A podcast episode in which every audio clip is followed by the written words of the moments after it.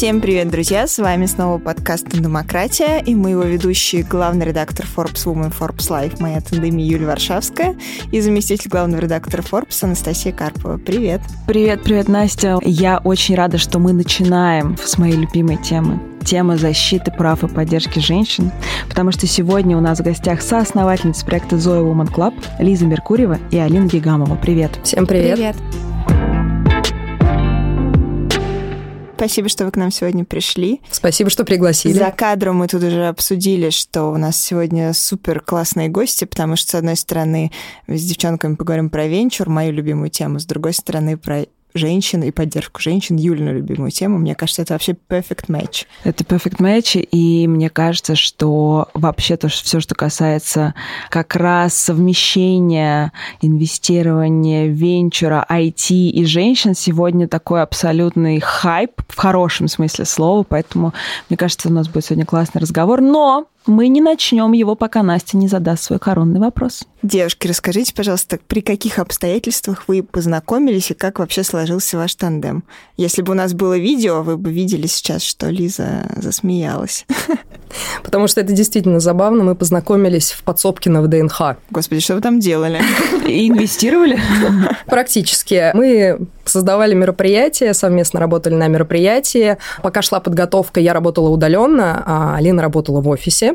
Увиделись мы только на этом мероприятии. В подсобке захожу, забегаю, естественно, как и всегда во всех ивентах, э, дым коромыслом, просто все на ушах. А, безумие какое-то происходит, которое никто не видит. И, собственно, за чашкой кофе мы с Алиной познакомились вживую. Спустя два месяца у нас а, была отчетность по этому мероприятию. И наш прекрасный руководитель просто взял и уехал в отпуск, а, сложил на Алину все эти дела. Отчетность была очень сложная. В этот момент я поняла, насколько Алина крутой кризисный менеджер, как она потрясающе, несмотря на свой юный возраст, а, выходит из всех сложных ситуаций, находится вот в этом сложном положении между руководством, отчетностью по бюджетным деньгам и командой. А, я поняла, что, конечно, восхищаюсь этим человеком. К тому же меня в тот момент еще мне предлагали подделать документы, я, естественно, отказалась. И меня восхитило, как Алина поддержала мою позицию, мое нежелание нарушать закон. И вот с этого все началось, а потом через какое-то время я начала вести свой блог о саморазвитии, и, собственно, мы с Алиной как-то зацепились, встретились, поняли, что надо а, двигаться дальше вместе в этом направлении. Твоя версия, Алина? Ну, все на самом деле было так, да. Истина в последней инстанции. Я, наверное, только добавлю, добавлю, что да, когда Лиза начала вести блог, я написала искренне просто сказать, что это здорово и хорошая инициатива, я супер поддерживаю ее, контент интересный, и вообще, кажется, вот это то, что тебе действительно нравится. И как-то после этого, да, мы пообщались, решили, что тема soft skills, она, в принципе, э, еще в России не настолько популярна, и Лиза, как человек, который супер устраивает крутые офлайн мероприятия, я, как человек, у которого есть опыт в коммуникациях в онлайне, мы решили объединить наши усилия и создать онлайн-продукт. И позже мы уже пришли к тому, что не просто soft skills, а именно soft skills для девушек, для преодоления гендерных стереотипов и именно помочь им в карьере пройти дальше, чем они сами даже думают, что могут. Так что вселять уверенность в девушек и, в принципе, давать им возможность делать больше, делать лучше, делать увереннее, это очень важно. Угу. Ну, тут э, я захожу на свою тропу. У вас у обеих успешная карьера была до знакомства, то есть в целом... У меня как... сейчас вроде ничего. Нет, нет, я имею в виду, что классический вопрос к, к женщинам, которые говорят о поддержке других женщин и так далее, ну вот у вас же карьера сложилась, у вас же все классно, почему же нужна какая-то особенная поддержка? Ну, тут, наверное, да, снова я расскажу о своем опыте. Я каждый день... Я работаю руководителем по коммуникациям в венчурном фонде Лето Capital, и мы очень часто общаемся с предпринимателями, с людьми в экосистеме, с другими людьми из венчура, и в целом ситуация такая, что преимущественно это молодые люди. Очень мало девушек в венчуре. И как стартаперов, так и, в принципе, там, управляющих портфелями и, в принципе, в фондах. На самом деле можно говорить о какой-то поддержке, дотациями, какими-то квотами или в чем-то в таком духе, но на самом деле истинная причина в том, что девушки просто боятся идти в предпринимательство. Девушки менее уверены в себе. Девушки предпочитают часто заниматься семьей и думают, что все, это уже крест на карьере. Девушки действительно получают зарплату меньше, чем молодые люди. Есть исследования по всему миру. В принципе, этот гэп существует. В России он достигает даже порядка 30%. Когда мы начали тоже в эту тему глубже погружаться, может быть, у нас с Лизой не было супер ужасных историй на работе, но то, какие истории мы слышали от э, девушек вокруг, просто волосы дыбом вставали. Там, начиная от увольнений по причине того, что девушка вышла замуж, и, скорее всего, она скоро уйдет в декрет, и поэтому ее сокращают, а оставляют молодого человека, который менее опытен на самом деле и меньше вложил души в компанию, до ситуации, когда девушке открыто говорит руководитель, что она получает меньше всех мужчин, потому что ей не нужно содержать семью, в отличие от мужчин. И тут, конечно, да, включается история про то, что да, может быть, с нами не было ничего катастрофичного, но вокруг происходит столько неприятных историй, и надо как-то говорить об этом. Гласность поможет. Лиза, как ты думаешь? Ну, моя история, мое направление в эту сторону началось как раз с а, истории про декрет. За неделю до выхода мне мой руководитель предложил уволиться по собственному желанию. И я конечно, естественно, этого не сделала, но в этот момент я поняла, что будь на моем месте девушка менее опытная в рабочем смысле, менее подкованная в юридическом смысле, а, она, скорее всего, ну, могла бы уйти действительно по собственному желанию, остаться без всякой поддержки в декрете, и это ужасно. Ужасно, что, в принципе, считается нормальным предложить такое сотруднице. А, и вот с этого момента как раз э, началось мое движение в сторону этой темы. Я поняла, что у меня-то, конечно, классно, у меня есть две старших сестры, они обе юристки, и с детства меня приучали отстаивать свои права, но есть э, масса девушек, которые не умеют этого делать, у которых нет ресурса, нет поддержки. Поддержка очень важна, и я понимаю, что у меня есть возможность ее дать, значит, надо дать. Окей, супер. А расскажите, как вы продумывали вообще вот проект, что в нем будет, и изменилось ли что-то в нем спустя какое-то время его существования? Продумывали мы как? В принципе, у нас история про то, что мы с Лизой дополняем друг друга. Лиза суперсистемная, супер организованная, любительница табличек и всяких вообще максимально напоминалок, календарей и всего такого. Я скорее про то, чтобы фонтанировать идеями, э, строить наполеоновские планы и вообще захватывать мир. Поэтому тут мы немножко уравновешиваем друг друга, и то, как строился проект, это в том числе история про бурю разных э, идей и про систематизацию этой бури. Поэтому Поэтому, да, мы вначале предположили, какие, в принципе, форматы могут быть, кого мы можем пригласить, кому это может быть интересно. Ну, в целом, как в стартапе, наверное, Lean Canvas, наши все идеи попытались мы структурировать, уложить это в какую-то понятную систему, и мы пришли к выводу, что да, мы начнем с онлайн-мероприятий, ну, плюс обстановка, она тоже, к сожалению, не позволяет встречаться офлайн, хотя офлайн встречи с девушками, они всегда более заряжающие, более энергичные, разные. Вот. У нас есть э, три формата сейчас. Это бесплатные онлайн-встречи с э, девушками, с работающими девушками. Мы говорим о том, как можно отказать руководителю, как можно бороться с токсичностью, как можно отстаивать свое мнение, выступать публично, как, в принципе, преодолеть и внутренние барьеры, и как реагировать на то, как общество ведет себя с девушками. У нас есть формат, э, который мы скоро будем еще имплементировать в жизнь, это B2B тренинги, то есть тренинги для для корпораций, чтобы они понимали, как выстраивать отношения в коллективе на равенстве, на условиях комфортного такого сосуществования. И третий момент, мы собираемся с руководительницами женских сообществ, с лидерами мнений и пытаемся понять, как нам сделать так, чтобы нас лучше слышали, чтобы к нам приходили другие девушки, чтобы, в принципе, слово феминизм или феминистка, оно не воспринималось враждебно, как нечто страшное, воинственное, как амазонка, которая режет всех женщин, все, всех мужчин, прошу прощения, да, отстаивая свои права. Поэтому да, три таких направления. Все это сформировалось путем стратегических сессий, какого-то структурирования наших идей. Ну, мы, конечно, в самом начале были излишне оптимистичны, надо признать, потому что когда мы запускали проект, мы не понимали, что э, вообще первым шагом будет просветительская деятельность. А, мы думали, что девушки осознают, что происходит, но поняли, что нет. И при запуске мы записывали видео, мы просили девушек рассказать о том, с какими гендерными установками они сталкивались на работе, как это происходило, и когда я писала своим знакомым, они говорили, классный проект, все супер, но не, я не сталкивалась с такой ситуацией никогда. Я говорю, серьезно? Что прям ни разу не спросили про декрет на собеседовании, ни разу не сказали, не знаю, в коллективе, что, ну, девочки нам сейчас стол накроют. Ну, ни разу такого не было, да, и все начинают задумываться в этот момент. И я понимаю, что постепенно мы запустились 1 апреля, это не шутка, и понимаю, что за эти несколько месяцев буквально уже меняется отношение, уже возвращаются эти девушки, которым мы рассказали в начале о проекте, о том вообще, как это бывает, как выглядят гендерные установки на работе, и они возвращаются уже с другим осознанием, и, конечно, мы немножко скорректировали свои шаги, поняли, что в первую очередь надо просто об этом рассказывать. Когда проблема названа, вот после этого ее уже можно решать. Опять-таки жалею, что у нас не видео. Я очень много киваю, очень много киваю, слушая девушек, потому что, конечно, мы тоже с этим всем работаем. Я тоже 1 апреля пришла в Forbes Woman, правда, уже два с половиной года назад, и тоже столкнулась с тем, что все мои друзья думали, что в 29 лет главным редактором двух журналов Forbes можно стать только в качестве шутки. Ну, кто что девочек-то берет на такую работу.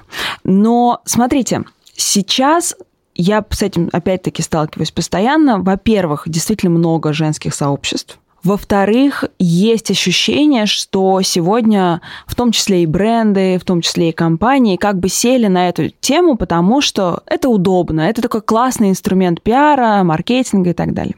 Как на ваш взгляд, можно отделить зерна от плевел? Да, вот что вы считаете на сегодняшний день профессиональным и действительно эффективным и полезным подходом к созданию сообщества, к продвижению всей этой гендерной тематики в бизнесе? А как можно определить, что это, ну, там, хайпажорство условно? Во-первых, я согласна, что много женских сообществ, и, к сожалению, так устроено наше общество, и такие есть и культурные коды, и социальное давление, что женщина всегда находится в обороне. И каждое это женское сообщество общество, оно такое, нет-нет-нет, вы не подумайте, я не такая. И это очень сложно преодолеть. Вот как раз третье наше направление а, для этого и создано. Мы хотим на равных обмениваться опытом, обмениваться информацией, перестать быть вот в этой железной броне, а, начать нормально, адекватно общаться, как раз для того, чтобы объединяться, чтобы каждое сообщество, каждая девушка делала свою деятельность более эффективной.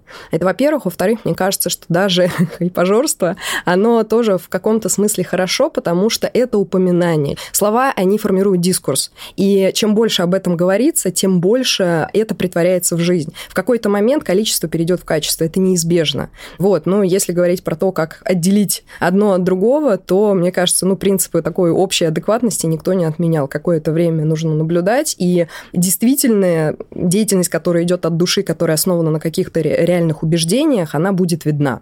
Поэтому мы, собственно, свой проект очень так поступательно строим именно для того, чтобы а, формировалась доверие к нему, потому что это очень важно. Я бы тут, наверное, еще добавила по поводу исследования. Эм, не знаю, все ли слушатели знают о том, что э, когда математические задачи решают мужчины и женщины, они решают их одинаково, но если женщинам сказать, что в целом существует стереотип, что женщины хуже справляются с такого рода задачами, у них автоматически мозг начинает обрабатывать эмоции, включается лимбическая система, и, соответственно, они действительно хуже начинают перформить. И, соответственно, ну, такое исследование доказывают, что если девушке постоянно не напоминать, что она девушка, что нужно знать свое место, что она там должна сидеть и не высовываться, надо быть удобной. Если вот обо всем об этом меньше говорить и больше вдохновлять, больше девушкам, в принципе, раскрываться, то и результаты на работе станут действительно видными. И это будет эффективная работа, экономически эффективная. И мне кажется, все от этого только выиграют. До шестого класса в школе, пока не проявляются гендерные различия вот уже в таком подростковом возрасте,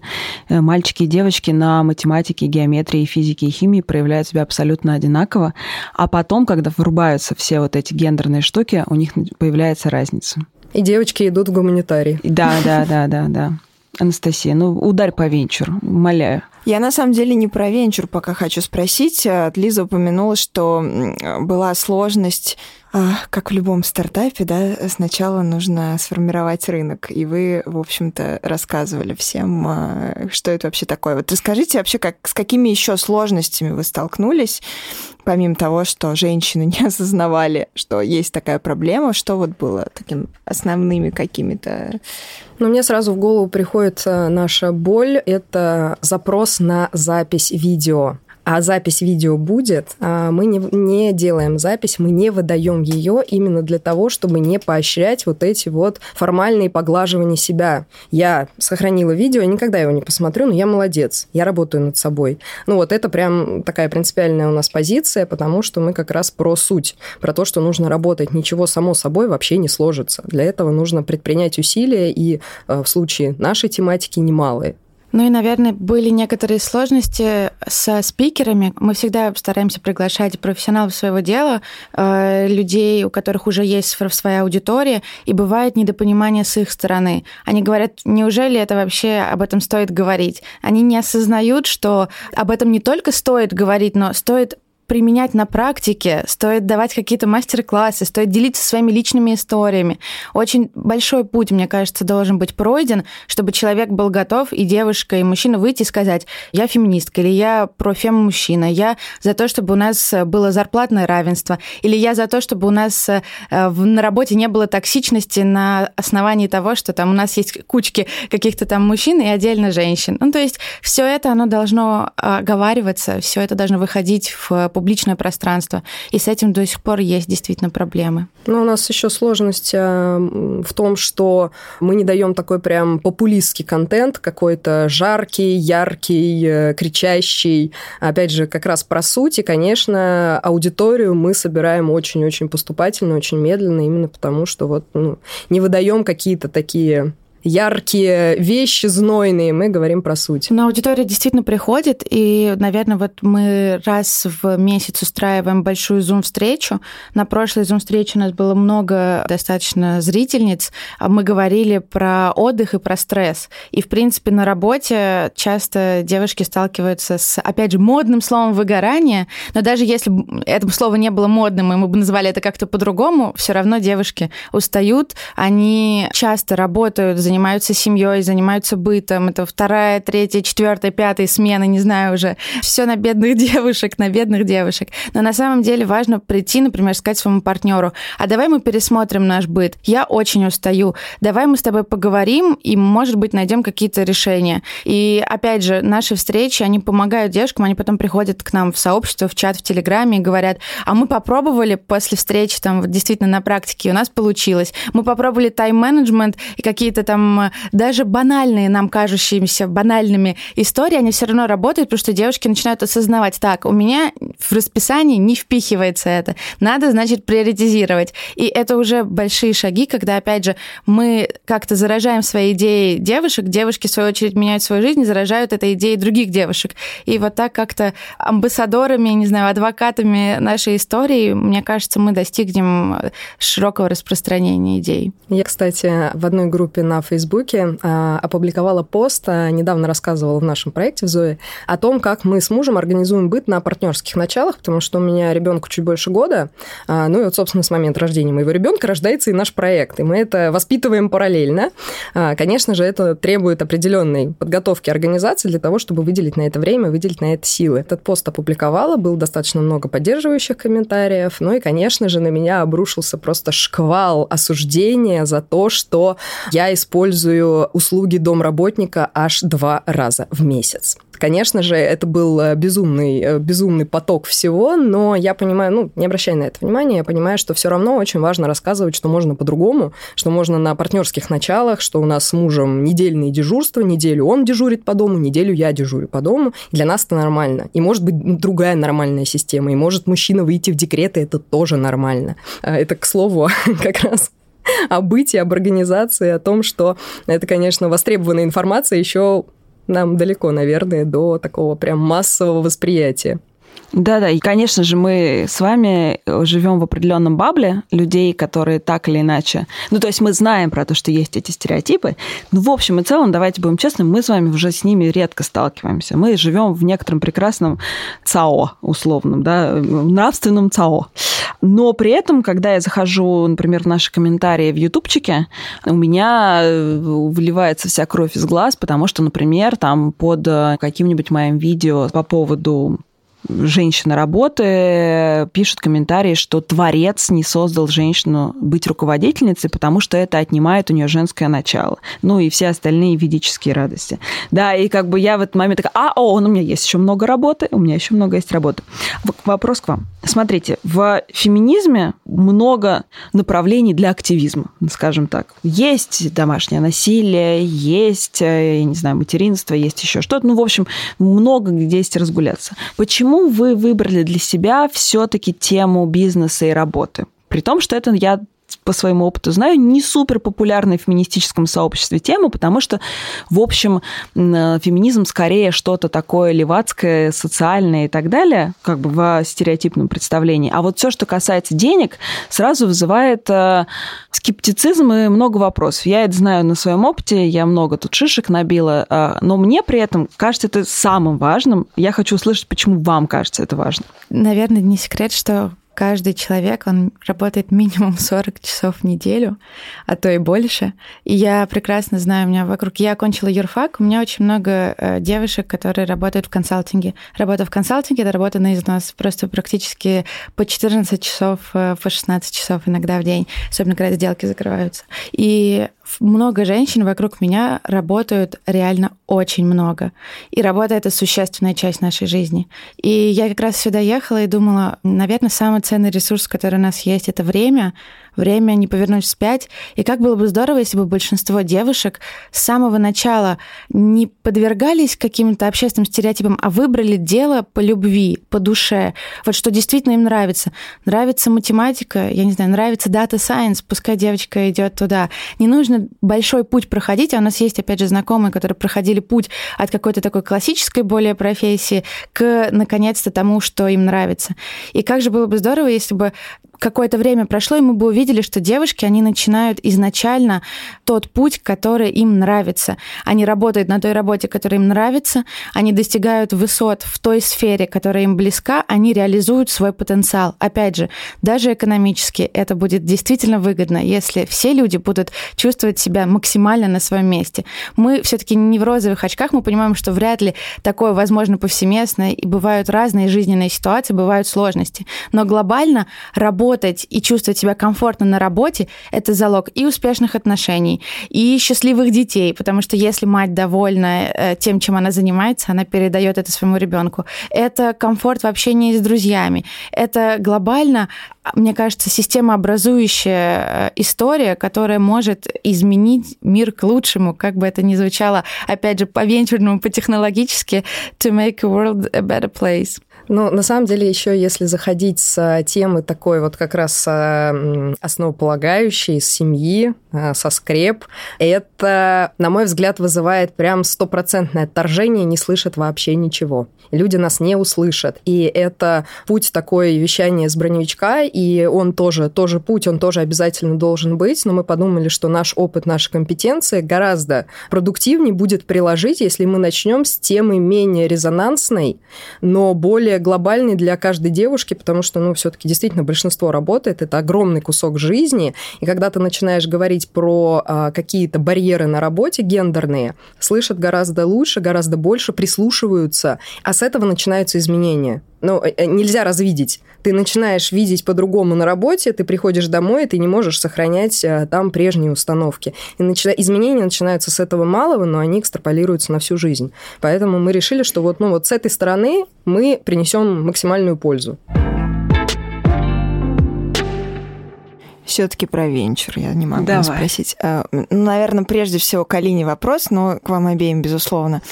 Скажите, вот у меня есть ощущение, я много работаю с предпринимателями, с венчуром, что вот все-таки сейчас вот в этой технологической сфере девушек, наоборот, очень сильно поддерживают. У меня недавно было интервью с Дашей Крошкиной, основательницей Study Free, стартапа. Даша сейчас... крутая. Привет, Даша, да. если ты нас слышишь. И Даша сказала мне, ты знаешь, меня это уже напрягает, что вот так педалируется тема женщин в венчуре.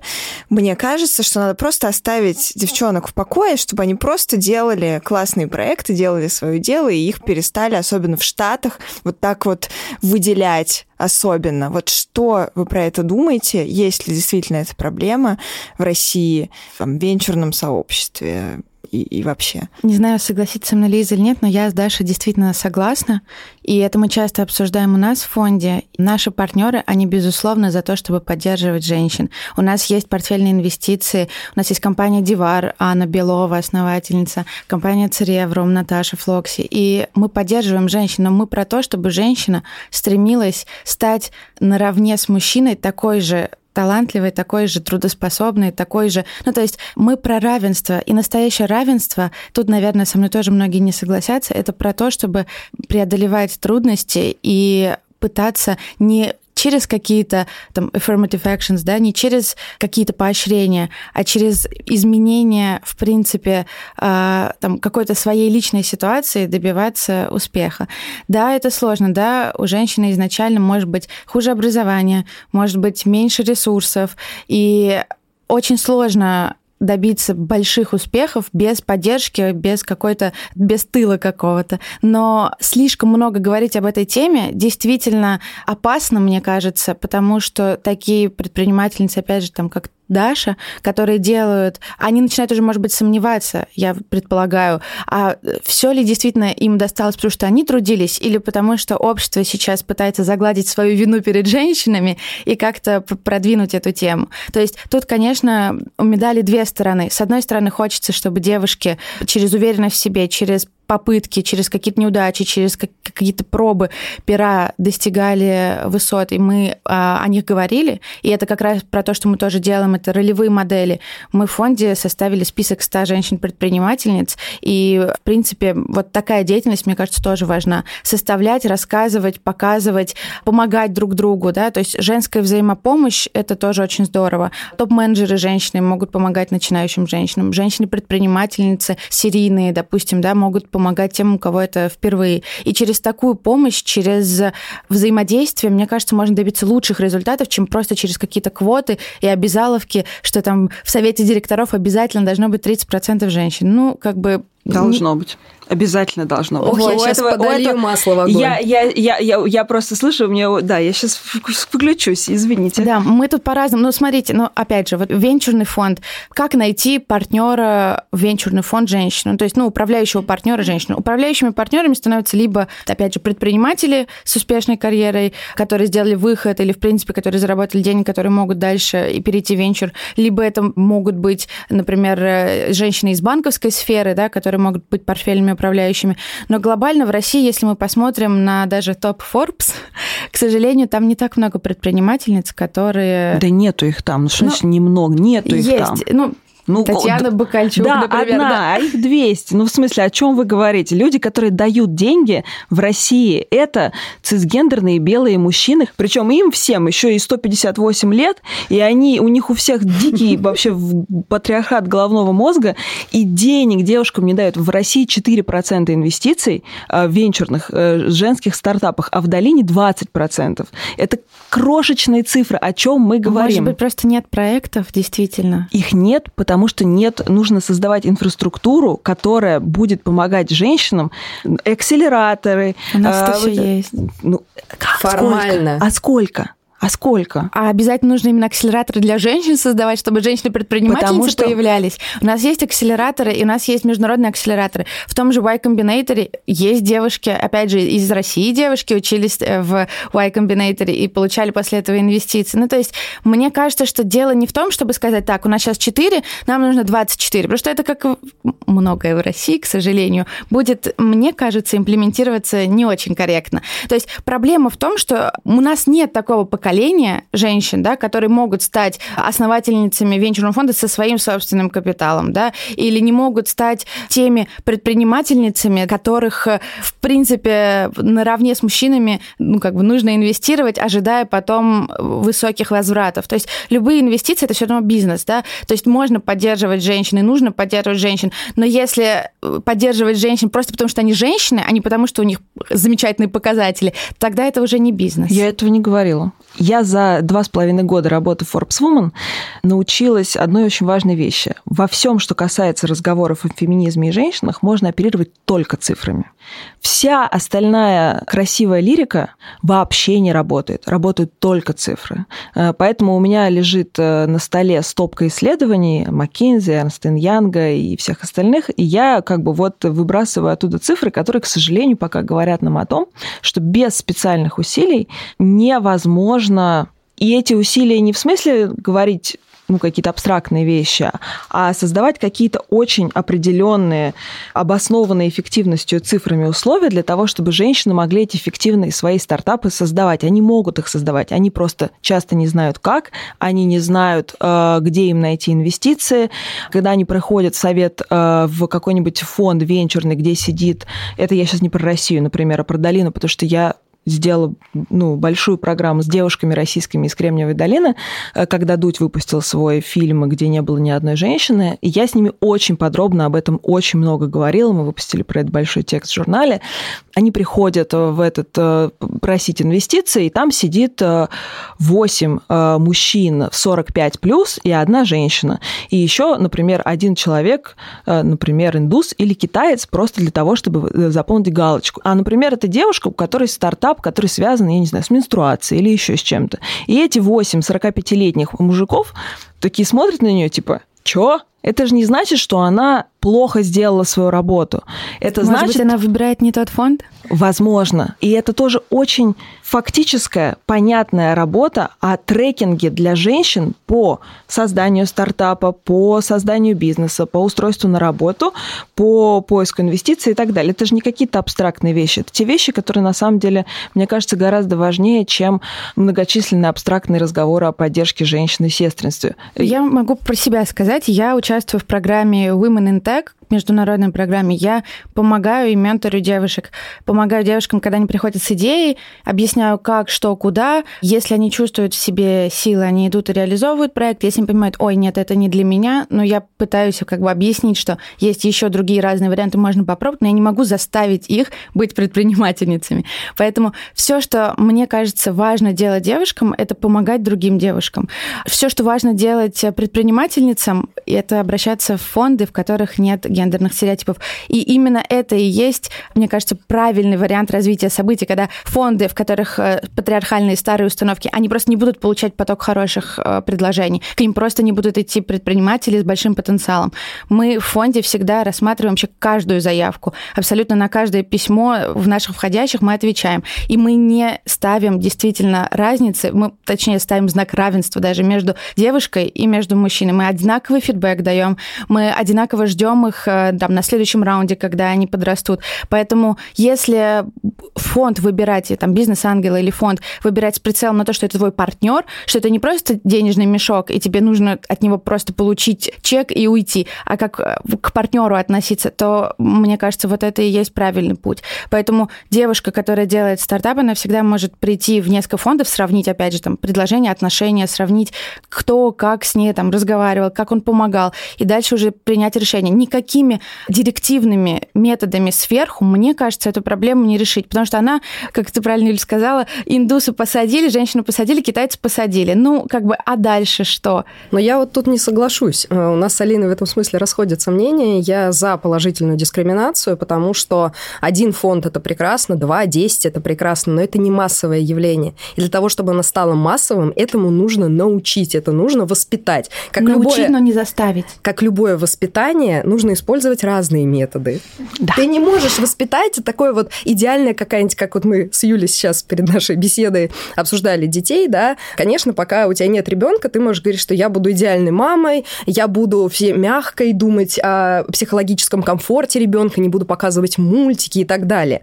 Но в реальной жизни все, конечно же, не так. Просто в реальной жизни вы, как мама, можете решить, в какую школу отдать своего ребенка. Можете прийти, посмотреть и оценить, будет ли комфортно Безусловно, вашему ребенку но в если этой школе. Это школа за час езды от дома, это тяжело. Это опять ложится на женщину. А если э, мы, кстати, у меня мама учительница, и мы на днях буквально обсуждали, что а, сейчас в Авгосах а, прописано, что каждый предметник должен в рамках своего предмета обязательно, по большому счету, прокачивать soft skills у детей и на примере своего предмета э, учить каким-то важным вещам. В географии, биологии учить экологии, рассматривать эти вопросы, экологично относиться. Мама моя преподает русский литературу, и в ее случае мы как раз обсуждали, она говорит, я пока не очень понимаю, как это делать. Я говорю, мам, ты уже это делаешь. Она у меня как э, Юль Меньшова, она говорит, я не феминистка. Я говорю, мам, серьезно? Ты человек, который всю жизнь зарабатывает самостоятельно на всю свою большую семью, ни разу в декрете не сидела, и вот это все, ты говоришь, что ты не феминистка?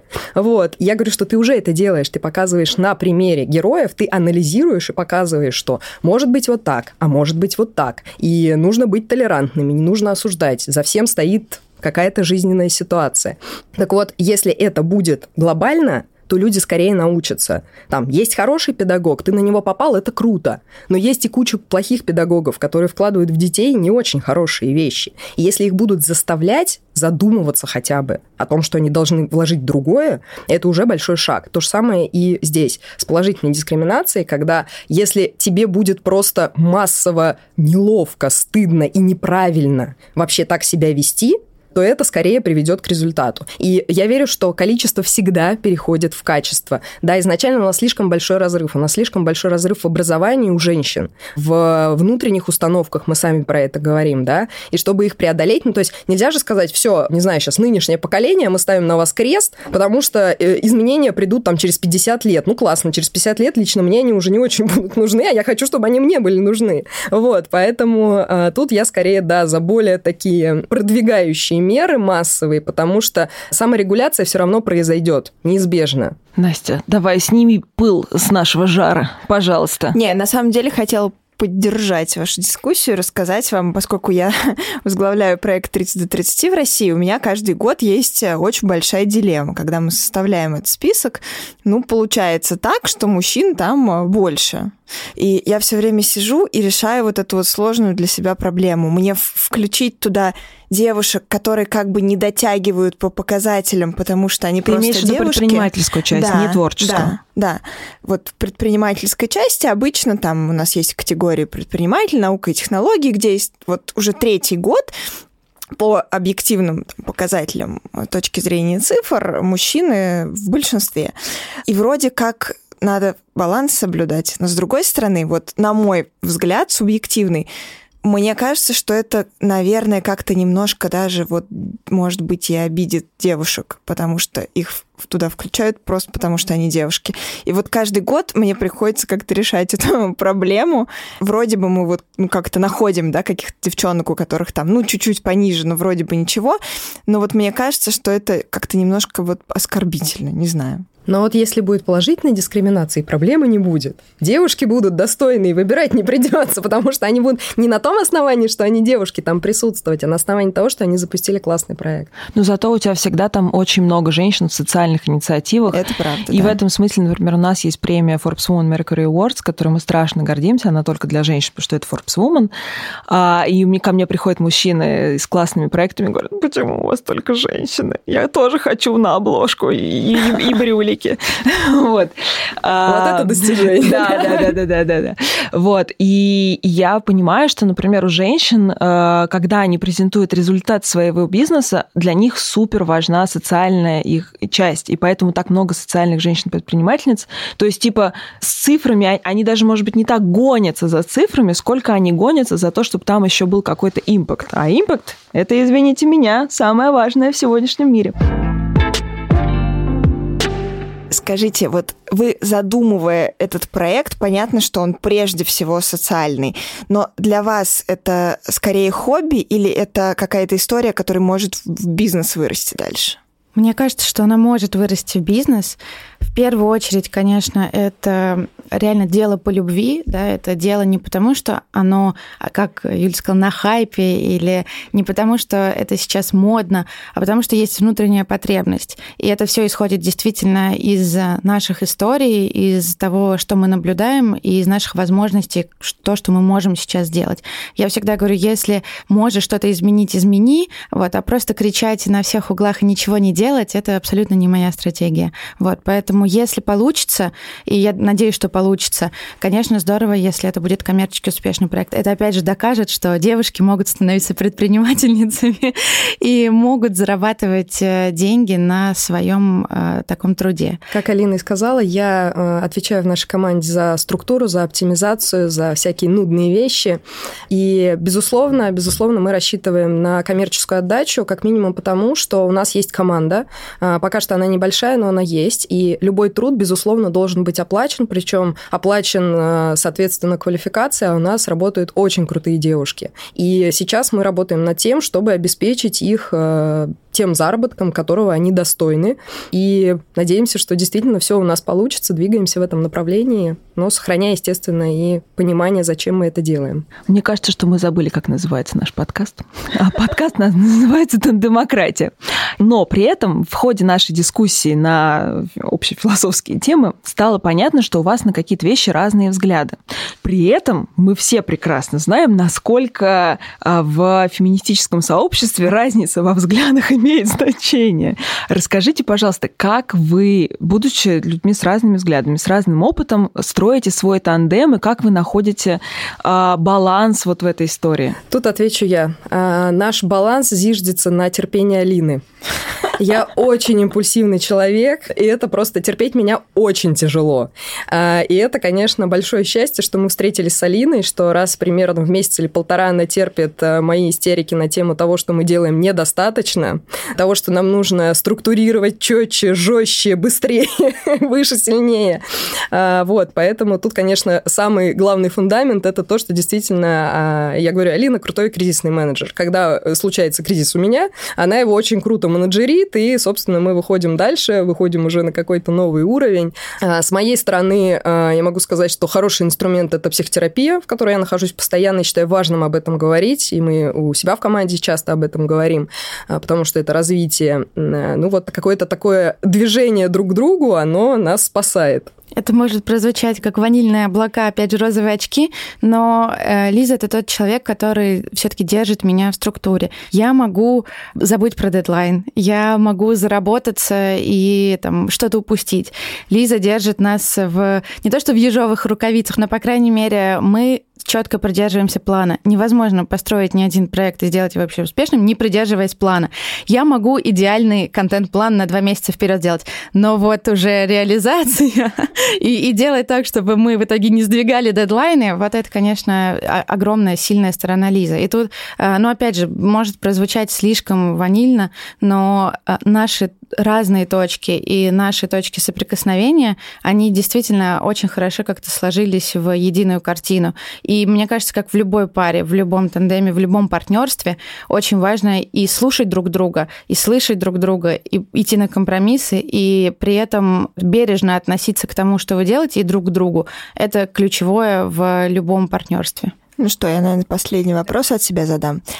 Наверное, это будет такая такой частный момент Юлиного вопроса. Как вы решаете конфликтные ситуации? Есть ли у вас какие-то инструменты, которые помогают вам решать острые или не очень острые конфликтные ситуации? Взять паузу взять паузу. Сон. И да, Алина этому меня учит не вовлекаться сразу. Кстати, учит очень круто. За эти несколько месяцев я прям прокачала этот свой скилл, потому что как только возникает какая-то сложность, эта сложность может быть не только у нас двоих, но и в команде тоже, вступает Алина Миротворец и говорит, что так, э, это прекрасно, что у нас разные точки зрения, давайте мы сейчас возьмем паузу, обдумаем это и вернемся к этому завтра. Возвращаемся завтра, ну и, конечно же, сон действительно творит чудеса. На утро вечером мудренее, с утра ты уже совершенно по-другому смотришь смотришь на вещи, и это нас спасает. Ну, объективно, у Лизы маленький ребенок. Она не, не понимает, когда она спит вообще. Она в 5 утра отвечает на сообщения, потом она в 23.59 что-то мне скидывает или пишет. Ну, то есть в таком режиме жить очень сложно. И мы всегда обсуждаем, что ребенок это на самом деле та же работа. У меня есть основная работа в фонде, у Лизы есть ребенок, у нас есть параллельно еще семейные какие-то обязательства, у нас есть проект. И нам надо все это синхронизировать и сделать так, чтобы всем было максимально комфортно. У нас есть люди, которые работают удаленно, у нас есть люди в других городах, и все это нужно как-то сменеджерить. Поэтому, конечно, слышать, слушать и уважать друг друга. Это очень круто. Я на самом деле думаю сейчас о том, что у нас совершенно здесь было очень много мужчин, много женщин и смешанных партнерств. Я на самом деле, может быть, Настя меня поправит, не вижу большой разницы между мужскими и женскими тандемами. Вот на ваш взгляд, есть какая-то особенность в том, как женщины строят партнерство друг с другом? Мне кажется, немного есть, в том смысле, что, наверное, есть, когда вот женщина-женщина, либо мужчина-мужчина. Да, вот я эти вот, имею в виду. Да, а, здесь есть в том смысле, что мы говорим на одном языке, говорим на языке эмпатии и понимаем друг друга. И опять же, те же какие-то острые моменты, мы понимаем, почему они могут возникать. Мы понимаем подоплеку этого всего, понимаем, как э, физиологически мы действуем, взаимодействуем. И в этом разница, но она на самом деле не критичная. Можно все что угодно, вопрос организации, вопрос подхода. Мне кажется, в паре мужчина-мужчина или в паре женщина-женщина глобально э, мало различий. Опять же, зависит от э, темпераментов людей, от амбиций людей. То есть бывает, когда в паре мужчина-мужчина один подавляет другого. Бывает, когда между женщинами есть какие-то недомолвки и какие-то противоречия. Тут э, не столько от гендера зависит, мне кажется, сколько от возможности говорить слова. И это самое главное, пытаться объяснить вообще, что тебе хочется, честно признаться, во-первых, себе, а во-вторых, поговорить со своим партнером. И тут, мне кажется, да, может быть, в паре, где есть мужчина и женщина, какие-то особенности могут быть в их взаимоотношениях, но вот в паре мужчина-мужчина или женщина-женщина тут просто, мне кажется, нужно говорить и говорить. Мне кажется, что твои слова э, отлично иллюстрируются и подтверждают наши с тобой личные партнерские отношения, я имею в виду партнер Алины и мой муж, потому что у нас вот то самое совпадение плюса и минуса. То есть глобально мы э, какие-то вещи, естественно, поддерживаем и смотрим в одну сторону, но если смотреть локально по темпераментам, у нас вот прям э, мы похожи очень с Алининым молодым человеком, а Алина очень похожа с моим мужем. Именно поэтому мы и в семье сходимся, и мы с Алиной сходимся, потому что у нас какие-то, ну вот, характер и темперамента совпадает. Мой муж тоже очень спокойный, непрошибаемый, он меня терпит, вот, и он такой про марафон, про долго, а я про спринты и вдохнуть э, такого энергии немножечко. Вот. А у Алины наоборот тоже. Алина на долгую дистанцию может идти. Вот, мне кажется, Ярик, он как раз про то, чтобы эй, зажечь. Короче, мы пришли в тандемократии к гендерному равенству. Безусловно. Ну что, это, мне кажется, у нас была одна из самых живых и ярких вообще бесед за время существования Абсолютно нашего точно. подкаста. Мы даже чуть-чуть поспорили, но согласились. Со мной вела его моя прекрасная тандемия Анастасия Карпова, заместитель главного редактора Forbes, и я, Юлия Варшавская, главный редактор Forbes Woman и Forbes Life. А у нас в гостях были прекраснейшие девушки, соосновательницы проекта Zoe Woman Club, Лиза Меркурьева и Алина Гигамова. Девчонки, спасибо вам огромное. Это было огромное удовольствие. Спасибо, спасибо вам. Это было круто. Thank you.